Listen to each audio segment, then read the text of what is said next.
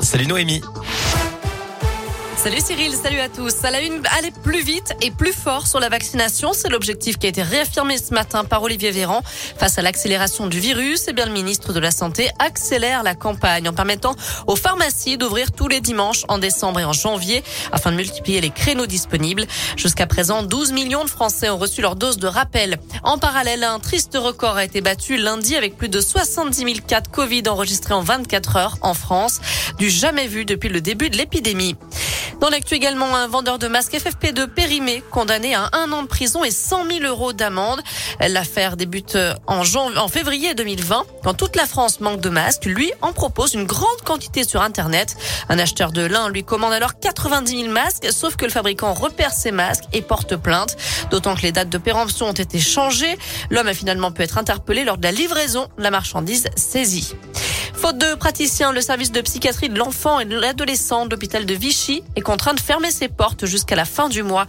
Un rassemblement est prévu aujourd'hui devant les locaux de l'unité d'après la montagne. À retenir aussi ce nouveau drame sur les routes de la Loire. Un choc frontal ce matin à Ouche dans le Rouennais qui a coûté la vie à un homme de 73 ans. L'autre conducteur impliqué, âgé de 25 ans, a été légèrement blessé. C'est la 29e victime depuis le début de l'année sur les routes du département. Pierre Ménès, placé en garde à vue pour agression sexuelle. L'ex-journaliste sportif de Canal Plus est accusé par une hôtesse d'accueil d'avoir eu un geste déplacé lors d'un match du PSG au Parc des Princes au fin novembre. Lui nie les faits. L'enquête du parquet de Paris se poursuit.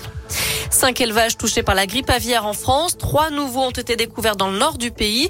Neuf cas ont été rapportés également en faune sauvage et trois cas en basse-cour, d'après le ministre de l'Agriculture. Un mode politique, Emmanuel Macron présentera cet après-midi ses priorités pour la présidence française du Conseil de l'Union européenne. Une conférence de presse est prévue à 16h à l'Elysée. Allez, on passe au sport avec du foot à suivre ce soir. Sixième et dernière journée des poules de Ligue Europa. L'OL reçoit les Glasgow Rangers à 18h45. Le club lyonnais qui d'ailleurs écope d'un point de retrait après les incidents en marge du match OL-OM. Un mot de rugby aussi avec un petit nouveau à l'USB. Comme attendu, le joueur du loup rugby, Théo Williams, s'est prêté à Bourg jusqu'à la fin de saison. Et puis en tennis, Amélie Mauresmo prend la tête du tournoi de Roland Garros. L'ancienne numéro 1 mondiale remplace Guy Forget qui a récemment démissionné. Elle devient la première femme à diriger le célèbre Grand Chelem parisien. Enfin, la fête des Lumières se poursuit à Lyon. 31 créations artistiques à, découvrir jusqu'à samedi soir au centre-ville. Attention, je rappelle que le port du masque est obligatoire et le pass sanitaire est exigé dans tous les endroits clos. Voilà pour l'essentiel de l'actu. Côté météo cet après-midi, on aura une de nuages et d'éclaircies un peu partout dans la région. Les températures varient entre 3 et 7 degrés pour les maximales.